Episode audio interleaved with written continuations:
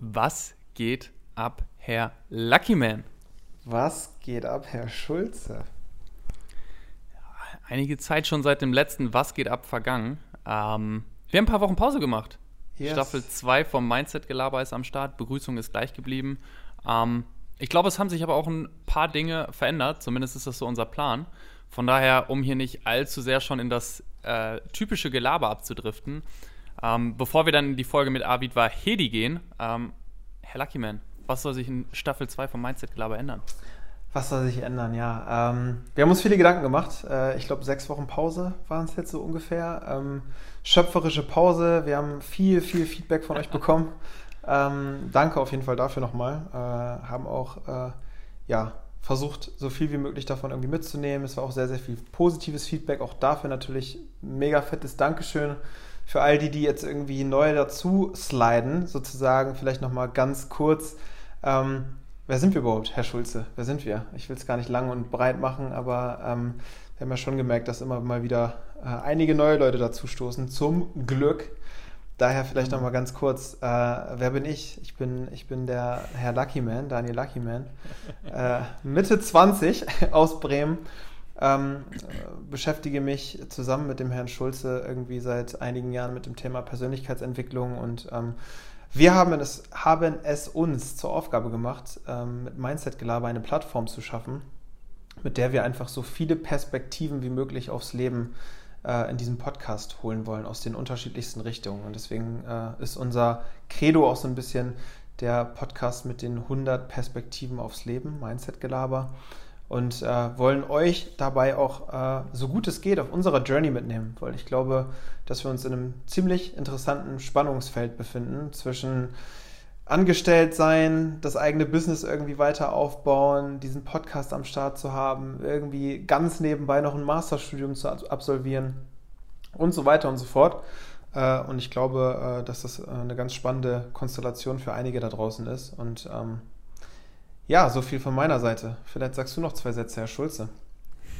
Ja, alle, die jetzt Zeitverbrechen hören, die werden denken, boah, nicht, bitte nicht noch so ein Podcast, äh, der sich die ganze Zeit vorstellt.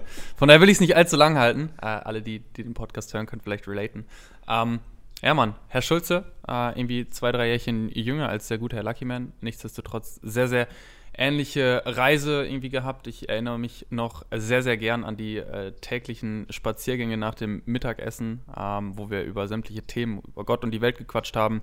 Äh, und irgendwann haben wir dann beschlossen, das nicht nur zwischen uns zu machen, sondern irgendwie dann Telefon in die Mitte zu legen, die ersten Folgen aufzunehmen. Mittlerweile ist es kein Telefon mehr und äh, wir hatten auch schon mehr als ein, zwei Gäste hier am Start. Ähm, wir sind super stolz auf unsere neuen, unser neues Mikro-Equipment für Staffel 2. ähm, und als letzter Aufruf, vielleicht thematisch bist du ja da schon, schon drauf eingegangen, ähm, falls ihr Ideen für geile Gäste habt äh, aus den unterschiedlichsten Lebensbereichen, dann äh, immer her damit. Schreibt uns auf Insta, schreibt uns irgendwie privat, äh, damit wir da möglichst viele Facetten und Perspektiven auch in die nächste Staffel und die nächsten Staffeln bekommen.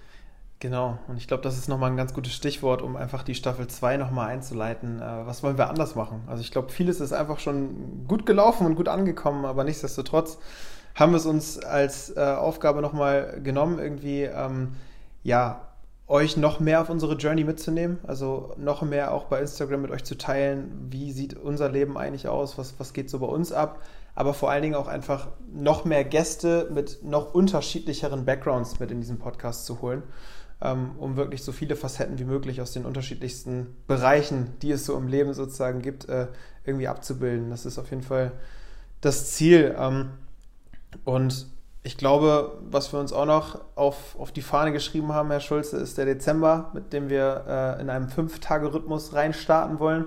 Das heißt, jetzt gerade so in Richtung Weihnachtszeit und Co. Äh, werdet ihr auf jeden Fall alle fünf Tage von uns belagert mit Podcasts. Die ein oder andere Folge mit Gästen haben wir auch bewusst zweigeteilt, so wie wir es bei Bastian Barami ja auch schon gemacht haben, um halt einfach ein knackiges Format äh, draus zu machen und es äh, ja, bei den besagten 30 bis 45 Minuten zu, zu belassen sozusagen.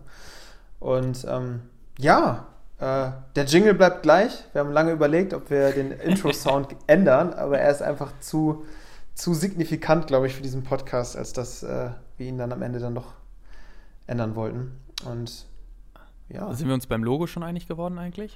Äh, ja, also wir nehmen ja jetzt gerade am 8.12. auf, äh, um auch mal den Vibe bei uns so ein bisschen zu vermitteln. Äh, aktuell gibt es noch kein neues Logo. Ich bin mir aber ziemlich sicher, dass am 10.12., wenn diese Folge online geht, ein neues Logo besteht. Let's see, wie Perfekt. weit ich mich hier gerade aus dem Fenster sämtliche, nehme.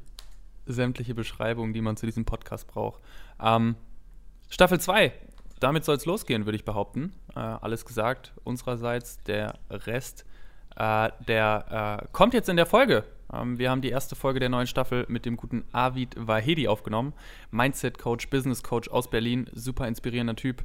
Ähm, hat sehr, sehr viele spannende Ansichten, sehr, sehr viele coole Erfahrungen in den letzten Jahren gemacht, die er in dem Podcast mit uns teilt. Ähm, auch an dieser Stelle sei schon angesprochen, zwei Teile daraus. Das heißt, die nächste Folge erwartet euch in fünf Tagen am 15. Und in dem Sinne, viel Spaß im Podcast. Viel Spaß. Hey. Can't go to sleep with no problems. Wake me up in the morning. Say what's up when I'm boring. Never look for no parties. Always look for someone like you. Now I like you and you zoom Mindset Gelaber, der Podcast mit den 100 Perspektiven aufs Leben. Mit Daniel Luckyman und Luis Schulze. Was geht ab, Herr Luckyman? Was geht ab, Herr Schulze? Staffel 2, es ist soweit und ich leite die Frage direkt weiter. Was geht ab, Avid Vahedi? Nicht viel, Jungs. Ich sitze hier zu Hause und freue mich auf den Podcast heute. ja, sehr nice. Wir hatten schon ein recht ausführliches Vorgespräch und ähm, ganz witzige Story, wie Avid in unserem Podcast gekommen ist. Ähm, nach der letzten Folge mit, mit Basti Barami äh, stellen wir in der Regel so die, die Frage, okay, kennst du jemanden, der, der cool ist, äh, der irgendwie Platz in unserem Podcast finden könnte? Und wie aus der Pistole kam der Name von Avid und ähm, zwei, drei Insta-Messages später und Beschäftigung mit der Website, mit, mit all den Themen sitzen wir jetzt hier und haben, glaube ich, äh, ganz knackige Themen vorbereitet. Ähm, wir würden gerne gleich noch, noch tiefer auf den Werdegang eingehen von, von Diavid, aber kurz zum, zum Intro, zum Kontext. Äh, du bist heute Business Coach, Speaker, Mindset Coach im weitesten Sinne. Ähm, ist aber nicht immer so gewesen. Du, du hast irgendwie eine recht ähm, umfangreiche Reise durch die Selbstständigkeit schon hinter dir, aus dem eigenen Café, aus der Marketingrichtung, in großen Konzernen äh, äh, da mitgearbeitet und heute eben mit, mit der Überschrift Make It Count ähm, unterwegs. Darauf können wir später noch eingehen. Aber vielleicht erstmal zu dir, zu deinem Werdegang. Du bist jetzt äh, roundabout 30 Jahre alt. Ähm, erzähl mal, was machst du gerade, was geht bei dir und äh, was oder wie kam es, dass du heute jetzt genau in diesem Punkt in Berlin sitzt? Alright, also interessante Frage. Also ich weiß gar nicht, ob ich jetzt im Hier und Jetzt anfangen soll oder ob wir ein bisschen noch äh, zurück in die Vergangenheit reisen. Lass uns vorne ähm, anfangen nach der Schule. Vorne gleich. fangen wir an. Also Business Coach und Speaker, so nenne ich mich jetzt aktuell, aber das ist natürlich nur ein Titel. Ne? Und ich glaube, gerade in der heutigen Welt ist es ja schwierig, sich äh, ja, konkret zu benennen. Und ich bin auch kein Fan davon, sich mit einem Titel äh, zu identifizieren und zu sagen, ich bin jetzt Business Coach und Speaker und that's it, sondern das ist einfach nur eine Sache, um, wenn du jemandem eine Visitenkarte in die Hand drückst, dass jemand überhaupt weiß, okay, verlegst du irgendwelche Heizungsrohre oder bist du ein Coach oder bist du irgendwie Marketing-Experte? Und ähm, genau, so nenne ich mich jetzt. Das ist seit zwei, zweieinhalb Jahren fast, glaube ich, ähm, entstanden. Und die Story, die haben wir letztes Mal eigentlich äh, vergessen zu erzählen. Ne? Wir wollten äh, nochmal durchgehen, wie bin ich überhaupt dazu gekommen, äh, Speaker zu sein. Und ich mhm. glaube, vielleicht fange ich mal damit an. Super funny Story. Yes. Und zwar, ähm, ich wollte damals, ähm, nach dem ganzen Ding, was ich euch erzählen werde, nach dem Café und so weiter, habe ich gesagt, okay, es ist an der Zeit, ich will was äh, meiner, meinem Tribe zurückgeben. Also Leuten wie mir, die in so in ähnlichen Situationen stecken wie ich selbst, die nicht weiter wissen, die nicht wissen, was sie antreibt und so. Und meine erste Idee war einfach nur, okay, ich gründe einen YouTube-Channel. Es wird super erfolgreich. Und wenn dann Leute mich auch gefragt haben, okay, nice, cool, YouTube-Channel. Und ich glaube, so 2017 hat es so angefangen. Da war das ja noch so ein bisschen neuer als jetzt. Jetzt hat mhm. jeder Harry äh, irgendwo einen YouTube-Channel mit 10 Millionen Abonnenten. Und deswegen äh, war das so ein bisschen neu. Und das war, alle waren voll gehypt, bis auf die eine Frage, die dann kam. Und wie verdienst du dein Geld? Und aus dem Marketing-Background, was ich ja davor auch hatte, wusste ich so, naja, durch die Links und durch die Affiliate-Promotions und so, easy. Und wer jetzt auf meinen YouTube-Channel halt geht, sieht, ich habe fünf Videos, glaube ich, hochgeladen. Und, äh, und dann habe ich gesagt, okay, mit YouTube funktioniert das halt nicht so gut. Und dann habe ich irgendwann mal hier gesessen mit einem Kumpel und er meinte so, ey, warum wirst du nicht Speaker? Ich meinte so, ey, ist eine gute Idee. Ich werde Speaker, weil dann bin ich irgendwann auf den großen Bühnen und auf den großen Bühnen, wenn den Leuten das gefällt, dann kann ich denen sagen, ey, folgt mir auf YouTube. so dachte ich mir, das war meine Strategie, um Speaker zu sein. Und äh, ich hatte halt schon Speaking, Workshop-Erfahrung und so weiter aus Marketing. Aber viel witziger ist, wie der erste Gig entstanden ist. Das weiß aktuell, glaube ich, gerade keiner. Es ist jetzt das erste Mal, dass ich das erzähle, öffentlich. Und zwar, sagt euch das äh, Q Berlin, Q Marathon irgendwas? Nee, das, das ist äh, so eine Tochterbewegung von TED. Okay. Die wird in mhm. Berlin organisiert. Und da kommt auch so, ne, Ideas Worth Spreading, kommt alles so zusammen und dann gibt es eine Veranstaltung mit 300 bis 400 Leuten äh, geladene Gäste und dann werden Speaker aus aller Welt eingeflogen. Und ich habe zu diesem Event immer meine Mom mitgenommen, um sie so in, in meine Generation mitzubringen. Und sie war immer super begeistert und ist diesmal mitgekommen. Und irgendwann saßen wir in diesem Pausenraum und so zwei Mädels setzen sich gegenüber hin. Wir warten so und ich finde es super awkward, wenn man nicht, wenn man kein Gesprächsthema hat, ne? So diese, ja. diese Aufzugssituation. Mhm. Und ich so, ja, und was macht ihr so? Die so, ja, wir sind von der und der Bewegung und wir, wir sorgen für Female Empowerment in Unternehmen. Ich so, ey, cool. Äh, das könnte meine Mom mega interessieren. Also nicht, dass ich es nicht interessant fand, sondern meine Mom ist halt noch mehr so getrieben. Sie kommt zurück, ich so, ey Mom, darf ich vorstellen, bla bla bla. Und meine Mom ist dann tatsächlich aufs Folgeevent gegangen. Ne? Auf dieses Female Empowerment Folgeevent und ist irgendwann auf Toilette gegangen. Und jetzt kommt der witzige Part. Geht auf Toilette, wäscht sich die Hände, kommt eine andere Frau raus, wäscht sich auch die Hände und sagt, hey, was machen Sie denn hier, Frau Gorabian? Ne? So steht ihr Name, steht auf so einem Schild drauf. So, ja, äh, ich bin hier, mein, mein, mein Sohn hat mich sozusagen inspiriert herzukommen. Also, was macht denn Ihr Sohn? Und meine Mom einfach so haut sie raus, mein Sohn ist Business Coach und Speaker. so, wirklich? So, ja, genau. Und sagt, ja, wir sind eine Agentur, wir suchen Speaker. Äh, ihr Sohn soll sich mal bei uns bewerben. Und meine Mom kommt so wirklich dann zwei Tage später mit dieser Visitenkarte, bewirb dich mal da als Speaker. Ich so, Mom, als Speaker, okay. Ich bewerbe mich da, äh, stellt sich raus, geht um die äh, Agentur Visit Berlin. Und Visit Berlin hat mich dann als einer der wenigen Speaker in ihr Portfolio aufgenommen. Und so okay. habe ich dann auch meinen größten Gig ganz am Anfang gelandet mit HM. Und war dann okay. Speaker für HM. Und aus dem HM Speaking Gig wurde dann ein Workshop und aus den Workshops wurden dann andere Dinge. Und genauso ist alles andere auch gelaufen. Also Unternehmen haben einen Speaker angefragt, ich war dann der Speaker, habe dann irgendein Thema präsentiert. Für HM zum Beispiel war das das Growth Mindset. Mhm. Äh, da ging es darum, irgendwie den Führungskräften das äh, zu vermitteln, was bedeutet Growth Mindset und was ist äh, eben Fixed Mindset und warum brauchen wir das in der Führungsebene. Und andere Unternehmen haben Dinge angefragt wie, hey, wie überlebe ich als stationärer Handel im digitalen Zeitalter? So, und dann gab es einen Vortrag und dann war das immer so cool, dass die meinten, kannst du nicht auch einen Workshop mit unseren Angestellten machen? Und so bin ich Business Coach und Speaker geworden, um ehrlich zu sein. Also eigentlich nur, weil meine Mama auf Toilette musste. Hammer. Aber und wäre sie fünf Minuten später auf Toilette gegangen, wäre alles heute anders. Wie crazy. Alles anders. Ja, ich wäre wahrscheinlich Rapper geworden. genau. Die, dieser, dieser Chance, also das, das hört sich jetzt ja erstmal wie, wie äh, Zufall an, aber dieser mhm. Chance muss ja auch irgendwas vorausgegangen sein. Also du hast ja irgendwas getan dafür, ähm, dass es zu diesem Moment irgendwie gekommen ist. Woher kam mhm. so dieser Drive sozusagen, okay, ich gehe erstmal auf solche Veranstaltungen, ich beschäftige mich damit und was ist dem quasi vorausgegangen, dass du jetzt so in dieser Mindset, Business Coach, Speaking-Richtung mhm. äh, unterwegs bist? Ich glaube, um, um wirklich so das ganz, ganz authentisch und ehrlich zu begründen, müsste ich wirklich zurückgehen in, die, in meine eigene Geschichte. Hm?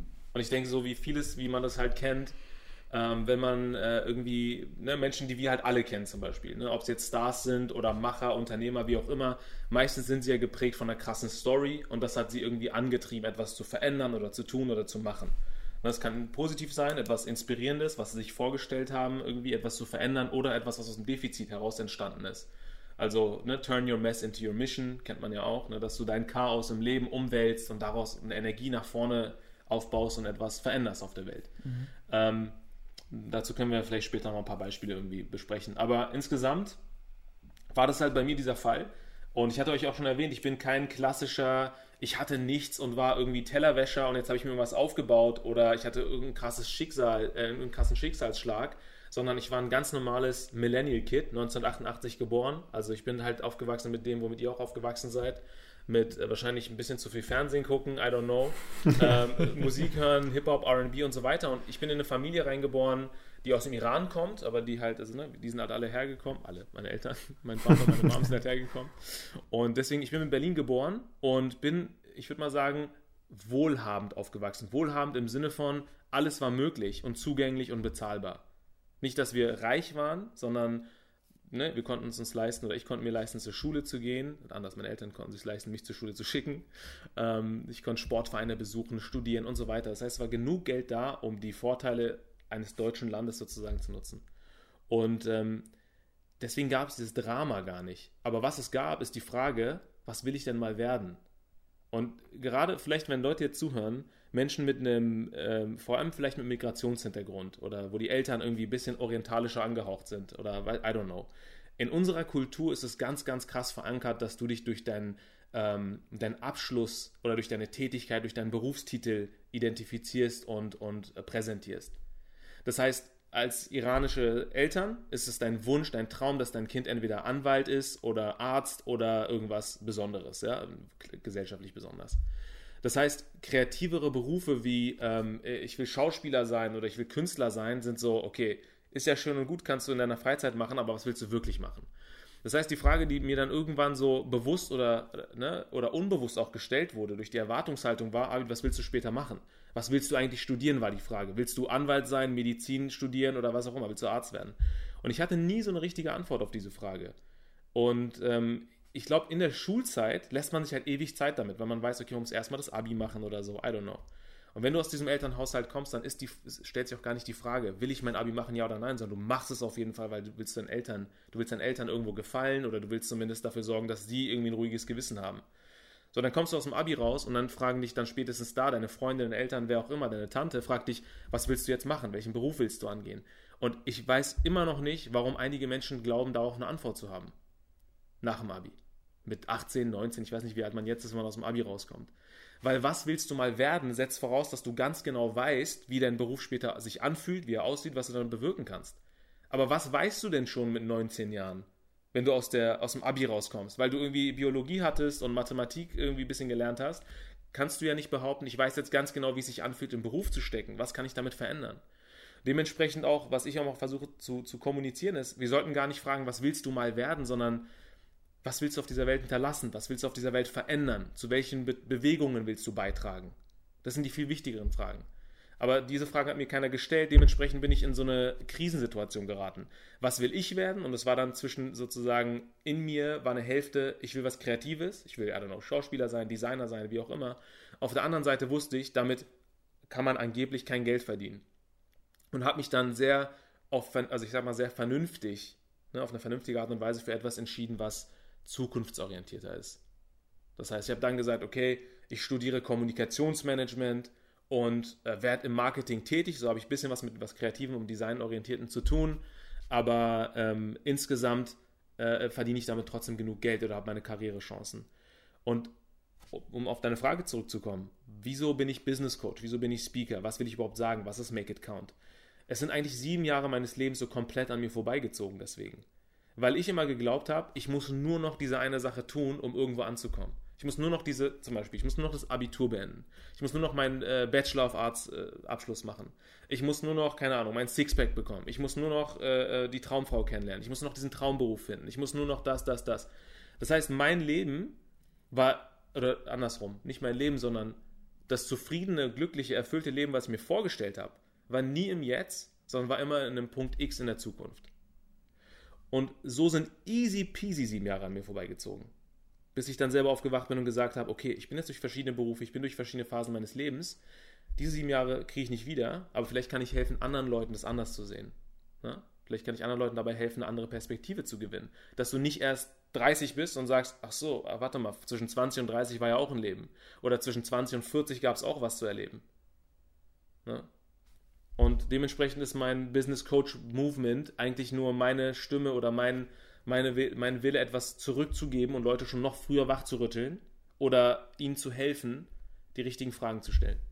Absolut, genau das ist nämlich der Punkt, bevor ich auf den super wertvollen äh, letzten Punkt eingehen will, äh, den du gerade schon gedroppt hast. Äh, die richtigen Fragen stellen. So, man merkt es halt einfach wieder, ne? So, die Qualität deiner Fragen bestimmt die Qualität deines Lebens. Äh, mhm. Immer wieder zieht sich dieser Satz irgendwie durch sämtliche Dimensionen. Und ähm, ja, wenn du dir halt mit 18, 19 nicht die richtigen Fragen stellst, sondern sehr, sehr, ja auch durch die Gesellschaft wahrscheinlich noch getriggert, weil du selber einfach gar nicht diese Festigung hast und irgendwie mhm. weißt, okay, worauf kommt es jetzt an? Also höre ich jetzt erstmal darauf, was die Gesellschaft mir sagt, was irgendwie gut und richtig ist.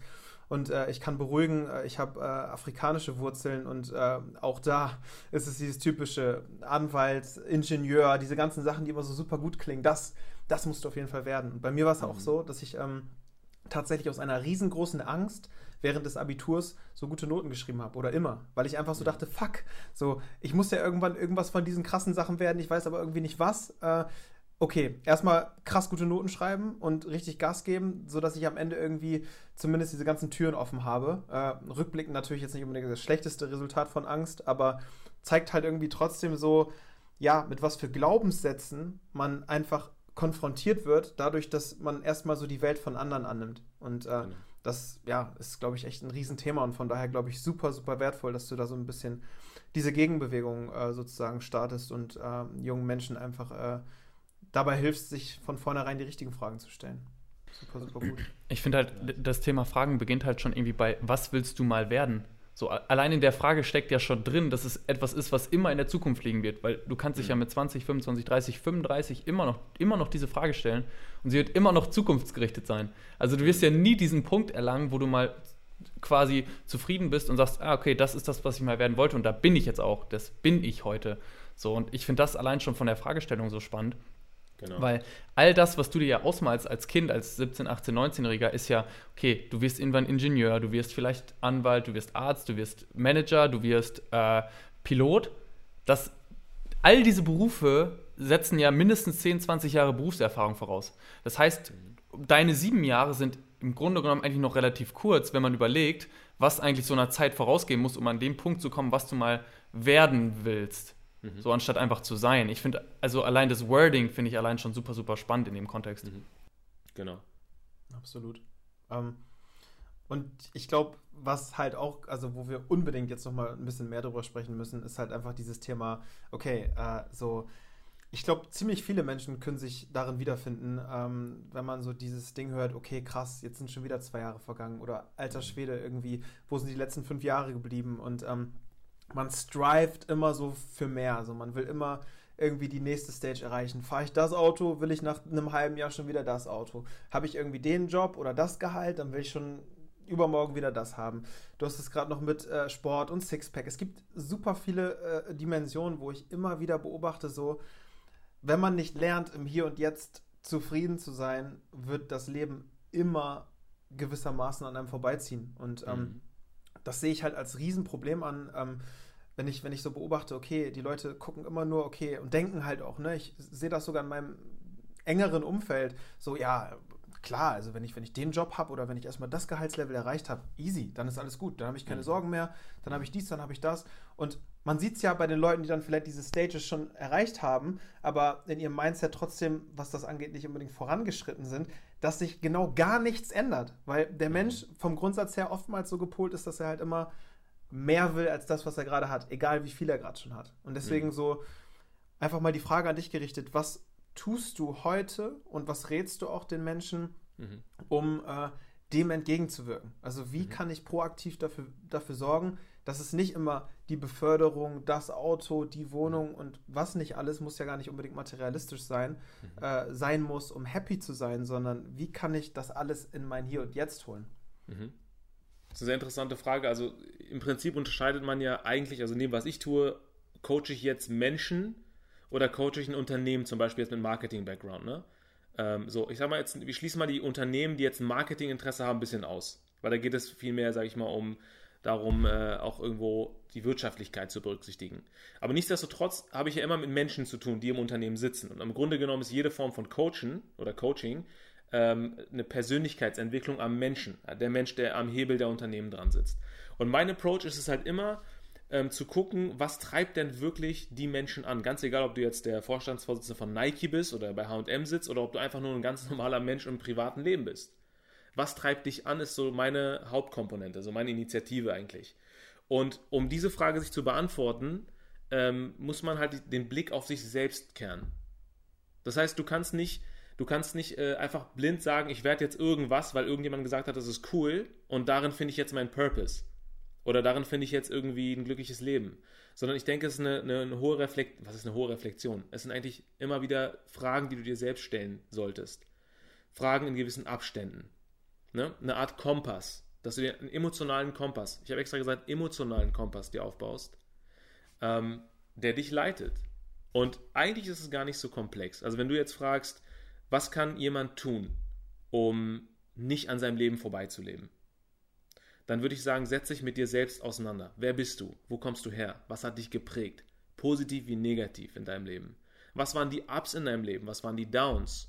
Also was waren Momente deines Lebens, wo du extrem glücklich warst? Was waren die Momente des Lebens, wo du dich engagiert gefühlt hast? Das ist was anderes als glücklich sein. Ne? Engagiert kann sein, wenn ich jemandem helfe. Es muss nicht unbedingt mich glücklich machen in dem Moment, aber ich habe das Gefühl, ich, ich mache was Sinnvolles oder ich trage zu etwas Besserem bei. Ne? Oder was waren Momente, wo du im Flow warst? Aber viele sprechen in, gerade in meiner Branche dann nur davon.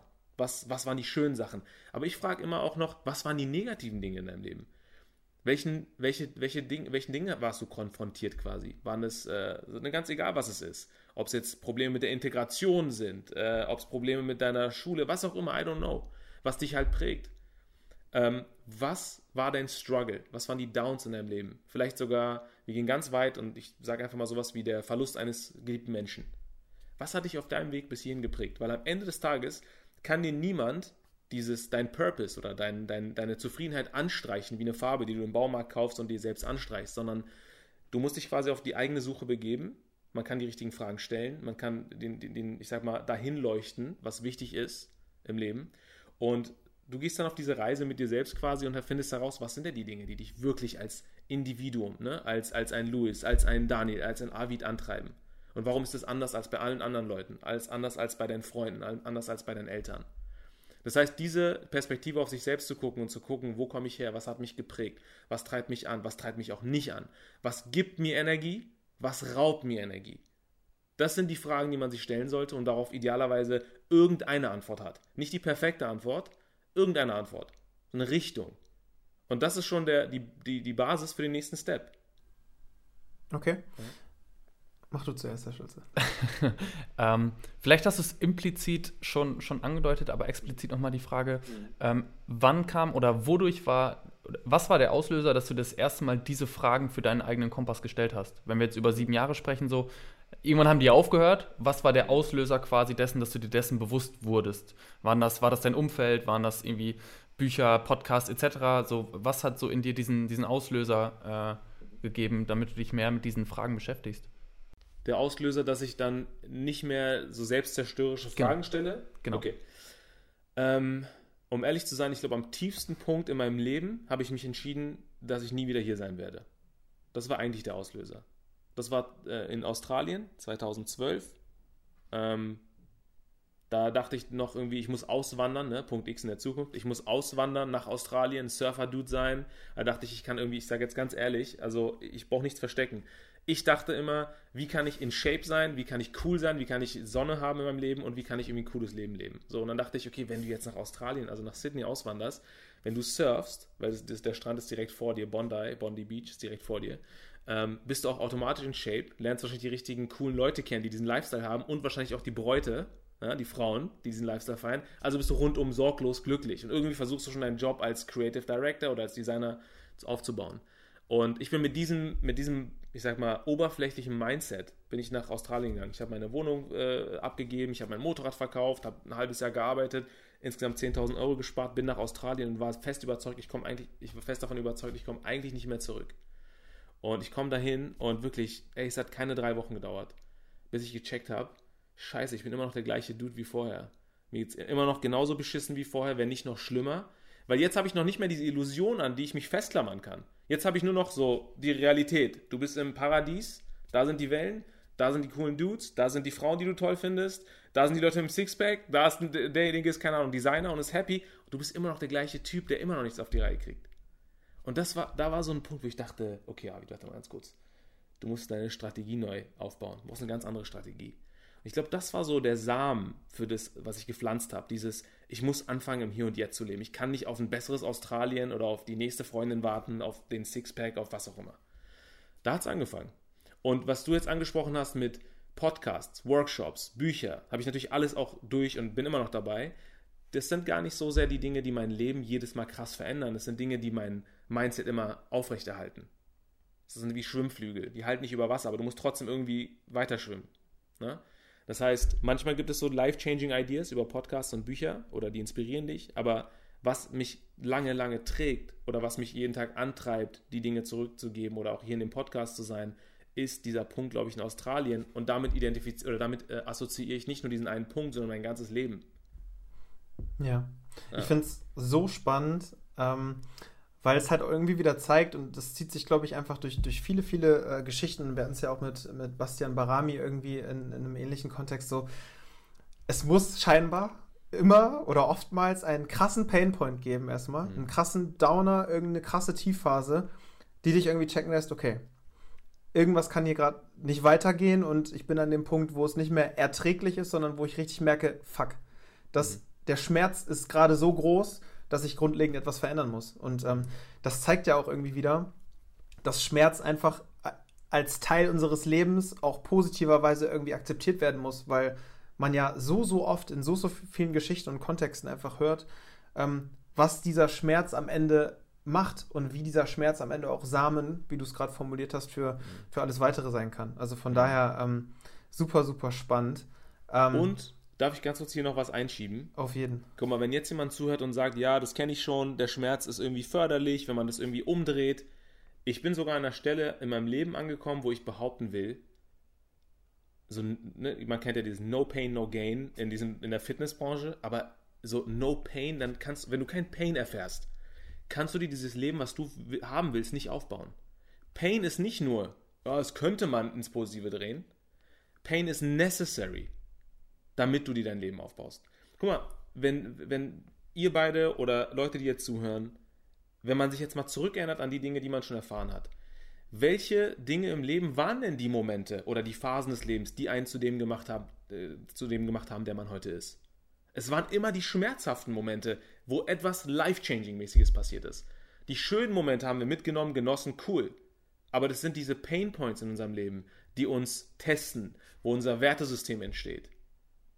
Und deswegen glaube ich, wenn, wenn, wenn man jetzt zuhört und sagt, ich erfahre gerade in diesem Moment diesen Schmerz in meinem Leben, ich, ich lebe gerade eine schmerzhafte Phase in meinem Leben oder ich wurde enttäuscht oder whatever, dann würde ich am liebsten sagen, congratulations. Herzlichen Glückwunsch, weil das ist jetzt dein Sprungbrett für deinen nächsten, für dein nächstes Level als Mensch. Es heißt nicht, dass du jetzt ausgerechnet daraus jetzt deinen Beruf machen musst und sagst, oh, oh mein Gott, was, wie soll ich aus dem Pain, ich wurde jetzt gerade verlassen, ich wurde enttäuscht, ich wurde betrogen zum Beispiel, I don't know, wie soll ich daraus einen Beruf machen? Das ist, darum geht's gar nicht. Es geht darum, dass da sich deine Werte als Mensch manifestieren das ist wichtig für den nächsten Step. Dazu fällt mir direkt mal äh, eine Frage ein. Und mhm. zwar, ähm, ich bin zu 100% bei dir, äh, absolut. Äh, jetzt frage ich mich, ähm, da draußen wird es trotzdem Leute geben, die für sich sagen, ey, ähm, mir geht's irgendwie ganz okay mhm.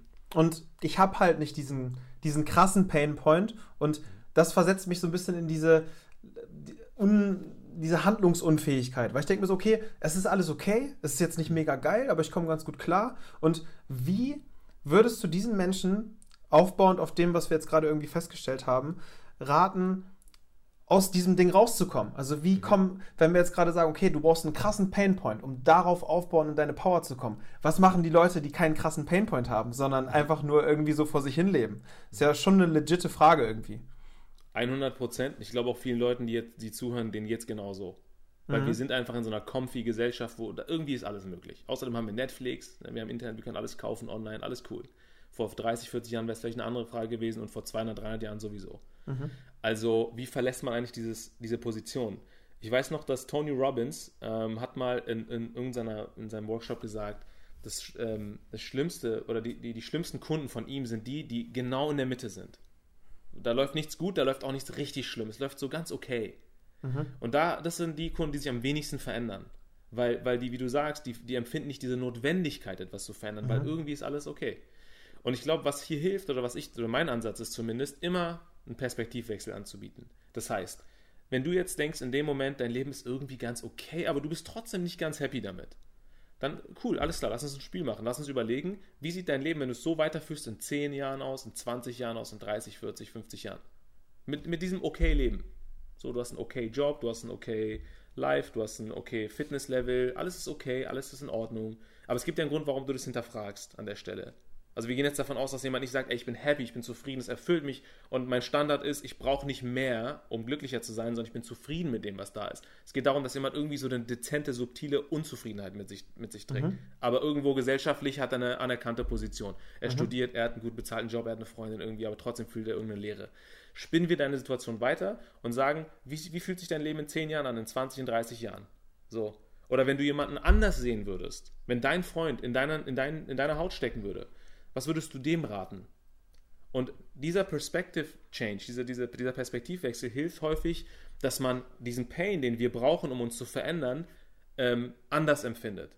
Weil du in deinem Körper, im Hier und Jetzt, bist, äh, hast dich an alles gewöhnt, was du gerade lebst. Die positiven wie die negativen Dinge. Das heißt, diesen Pain so auf einmal zu empfinden, erwartet eher so einen Rückschlag.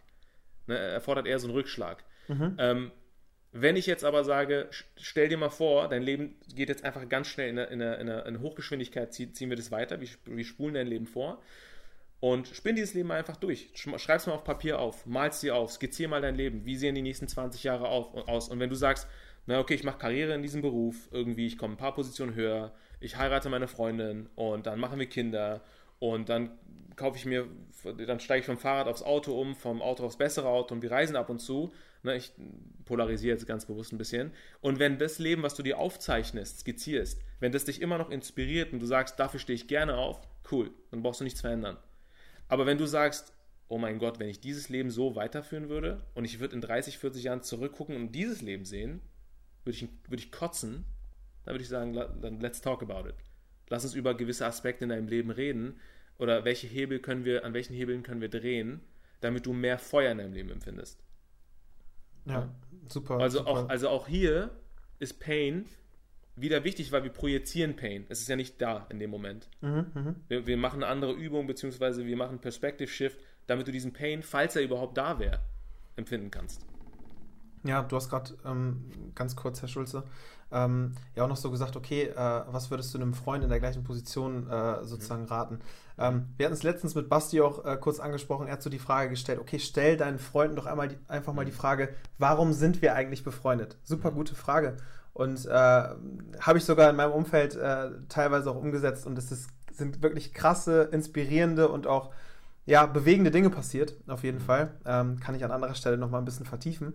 Aber worauf ich gerade hinaus will, ist auch so, frag doch vielleicht deine Freunde auch einfach mal, gerade so die, ich sag jetzt mal, ambitionierteren Freunde, so, ey, wenn du mir jetzt einen Ratschlag geben müsstest oder wenn du jetzt mal so auf mein Leben guckst, so ganz ehrlich und nicht, weil du irgendwie jetzt mein Freund bist und mir irgendwas Nettes sagen willst, sondern so aus deiner Brille, so, wie, wie siehst du gerade mein Leben und wie steht das im Verhältnis zu meinem Potenzial? So, ist mhm. das auf einer coolen Base oder ist das irgendwie so aus deiner Wahrnehmung, so wie du mich vielleicht seit Jahren oder sowas schon kennst, einfach irgendwie so ein gewisser Missstand? Ich glaube, wenn man diese Fragen einfach mal zulässt, wo man vielleicht auch ein Stück weit Angst vor der Antwort hat, weil es ja auch sehr, sehr konfrontative Fragen sind, kann daraus auch, genauso wie aus dieser anderen Frage, warum sind wir eigentlich befreundet, einfach super viel entstehen.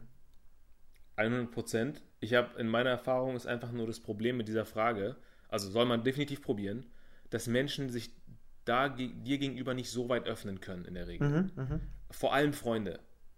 Egal, was sie von dir denken, sie würden es immer irgendwie durch die Blume dir versuchen zu sagen. Und wenn du selbst wenn du sagst, ey komm, haus mir in die Fresse, sag mir ganz straight. Es gibt gewisse Dinge, die sind verletzend. Die würdest du deinem Freund vielleicht so nicht sagen. Das heißt, man muss sehr, sehr glücklich sein, wenn es jemanden gibt, der dann sagt, okay, wenn du mich jetzt so fragst, boah, um ehrlich zu sein, ich finde dich super unauthentisch. Ich frage mich dann, warum man befreundet ist miteinander, aber ne, wenn man sowas wieder gespiegelt bekommt, ja, das wäre ja. mal real. Das wäre mal ein Schlag in die Fresse. Mhm. Das wäre vielleicht dann etwas, wo man, wo man anfängt, drüber nachzudenken. Ähm, aber das Ding ist halt auch, und das war auch das, was Basti erwähnt hat, mit diesem Frag mal deine Freunde, warum sind wir befreundet? Es gibt halt so einen so Punkt, erstmal sagen die Leute ja so Dinge wie, ah ja, es macht Spaß mit dir oder du bist besonders sympathisch oder irgendwie habe ich das Gefühl, wir verstehen uns gut, wir sind auf einem Vibe oder auf einer Wellenlänge. Mehr kommt ja erstmal nicht raus. Genauso wie wenn ich jetzt fragen würde, okay, keine Ahnung, da, warum liebst du deinen Partner? Dann nennst du mir erstmal zehn Dinge, die jeder irgendwie nennen könnte. Ich kann meinem Partner vertrauen. Äh, wir haben besonders schöne Momente miteinander, bla bla bla Kennen wir alle, ist super wichtig, wertvoll. Aber warum ist es wirklich so? Warum seid ihr mhm. wirklich befreundet? Warum liebst du diesen Menschen wirklich? So. Und das ist, das ist immer so bei, dem, bei der Freundschaftsfrage zum Beispiel. Warum sind wir befreundet? Irgendwann würde ich dir gar nichts mehr sagen, wo es um dich geht, sondern ich würde anfangen, von mir zu reden. Mhm. Ich würde sagen, ja, weil du gibst mir das Gefühl irgendwie, egal wie ich drauf bin, ich bin bei dir sicher. Oder du, du gibst mir eine Form von Anerkennung, die mir kein anderer Mensch gibt. Es sind immer die Dinge, die, die du deinen Freunden gibst, die dich als Freund ausmachen. Nicht, weil du irgendwie bist, sondern was du mit denen machst. Also dein Impact in der Freundschaft auf die andere Person ist der Grund, warum Menschen mit dir befreundet sind. Nicht, weil du irgendwie Humor hast oder kreativ bist oder was auch immer du glaubst, was du bist. Äh an dieser Stelle einmal der angesprochene Break. Die Fortsetzung folgt in fünf Tagen. Äh, wir hoffen, dass ihr schon aus den ersten 35, 40 Minuten ein paar Learnings mitnehmen konntet. Da wird noch einiges passieren, so viel sei gesagt. Und wir freuen uns, wenn ihr beim nächsten Teil auch wieder mit am Start seid. Bis dahin. Ciao.